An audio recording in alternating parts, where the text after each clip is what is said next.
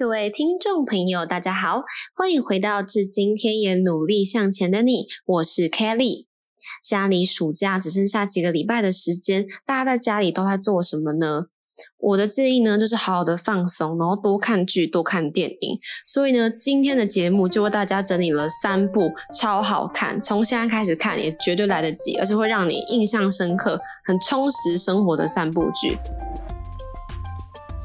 第一部我要推荐的呢，它在大陆豆瓣评分八点四分，在中国你只要打我就会跑出我在他乡挺好的，你打北漂就会跑出我在他乡挺好的，你打周雨彤就会跑出我在他乡挺好的，你打超好看就会跑出我在他乡挺好的。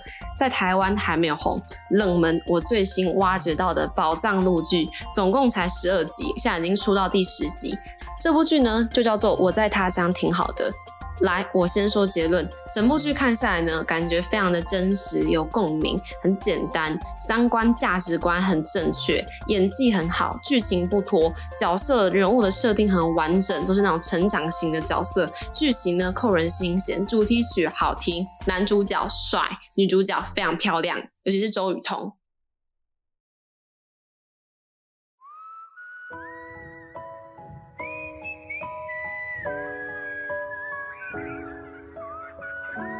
我在他乡挺好的，有四个女主角，说的是异乡青年在都市中面临的现实问题和挑战。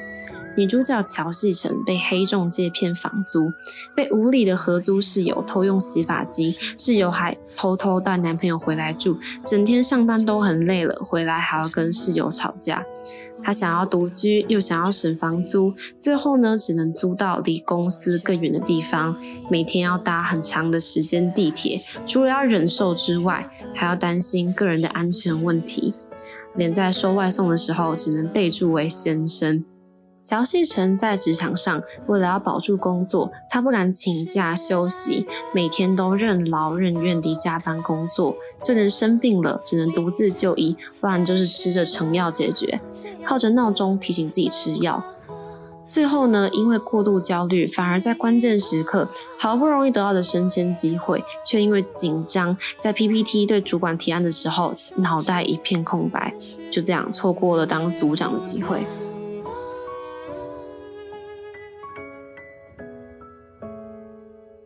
另外一位主角叫做胡晶晶，性格活泼的她总是乐于助人。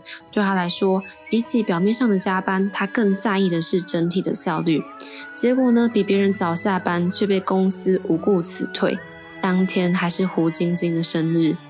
胡晶晶呢，在朋友面前就是开朗乐观的小太阳，但殊不知她难过的时候，总是自己偷偷躲起来。最后，没有人知道她得了忧郁症。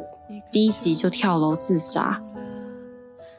我在他乡挺好的。透过四个女主角在都市中多样的人生际遇和经历，反映了租房、父母子女的沟通、结婚焦虑、爱消费的生活形态、外表容貌焦虑、职场焦虑、员工权益保障，还有一些太多女孩会把爱情当整个世界、孤单等等的话题，非常引人共鸣跟反思哦。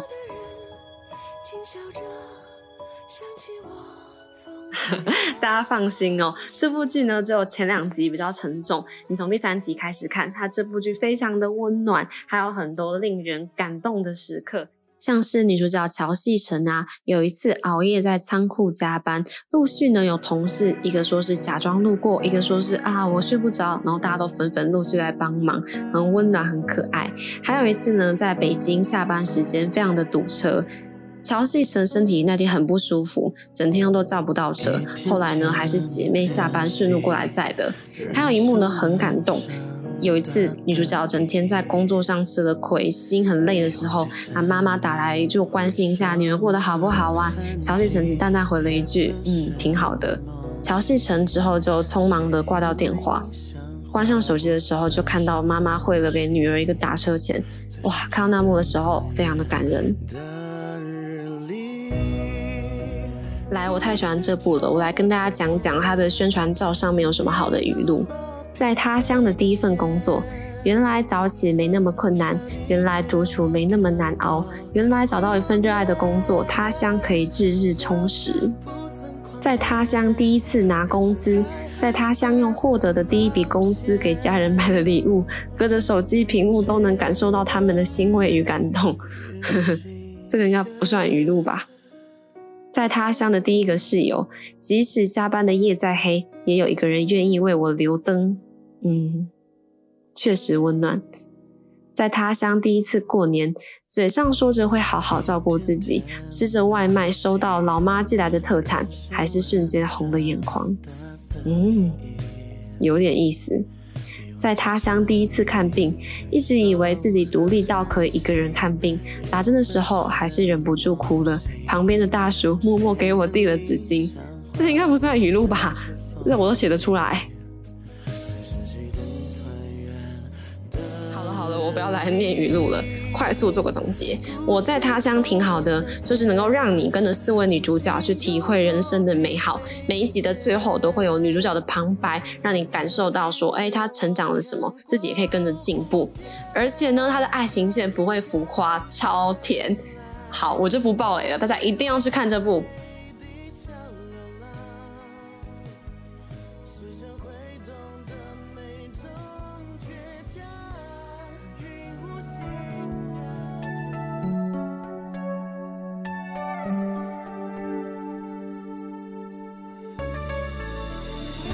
接下来这部呢超级厉害，它的第二季在首播就创下了十趴，成为韩国 TVN 历代电视剧第一名，并且在 Netflix 的韩剧排行榜打败《纹身佐》成为第一名，还有很厉害的主题曲蝉联冠军的，没错，《机智医生生活》太好看了。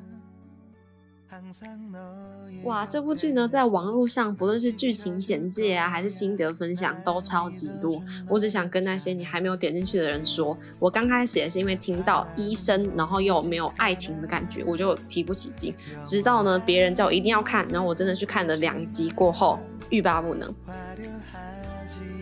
剧情设计呢，不是那种你不看下一集就会觉得很痛苦，但你就会一直往下看下一集。你会被人物角色中的可爱啊、有趣给感动到，会因为他们的互动觉得哇，怎么可以这么的贴心、这么的好笑、这么的可爱？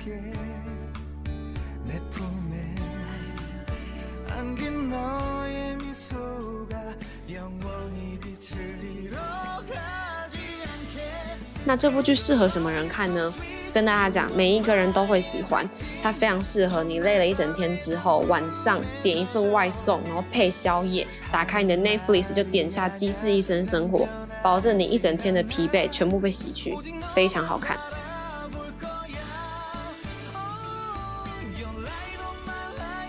对它的 OST 超级好听，哇，我都舍不得把我后面的背景音乐切掉。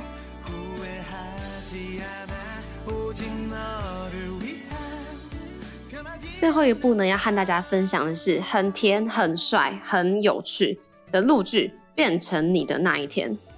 男主角呢是以家人之名的小哥张新成，他在剧中演的角色是一个偶像男团的队长，兴趣是喜欢喝茶、吃核桃，然后个性很冷淡。女主角呢人设还蛮讨喜的，她是一位娱乐线的女记者。也是呢，他男主角那个团体其他成员的粉丝，在一次的意外之中，两个人互换身体。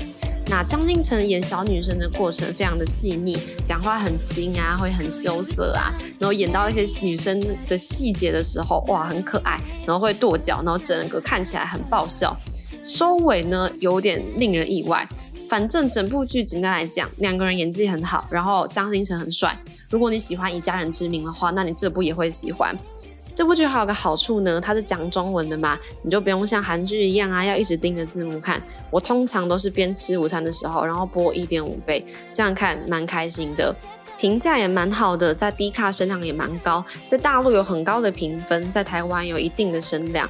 简单讲呢，我还是非常推荐大家有时间的话可以找这部出来看。今天和大家分享了两部陆剧，《我在他乡挺好的》跟《变成你的那一天》，两部的特色呢都不脱戏，也不会像其他陆剧一样有非常多集。但如果叫我只挑一部给你的话，没有意外，所有人我一致推荐《我在他乡挺好的》，太好看了。好啦，今天的三部好剧就分享到这里了。不知道大家最想要看哪一部呢？欢迎大家跟我分享你的看法哦。只今天也努力向前的你会在每周五定期更新，并且在其他时间不定期更新，给大家惊喜哦。如果你也喜欢我们的节目，邀请你可以按下关注，或者是分享给其他也在努力向前的朋友。祝福各位有个美好的一天，我是 Kelly，我们再会。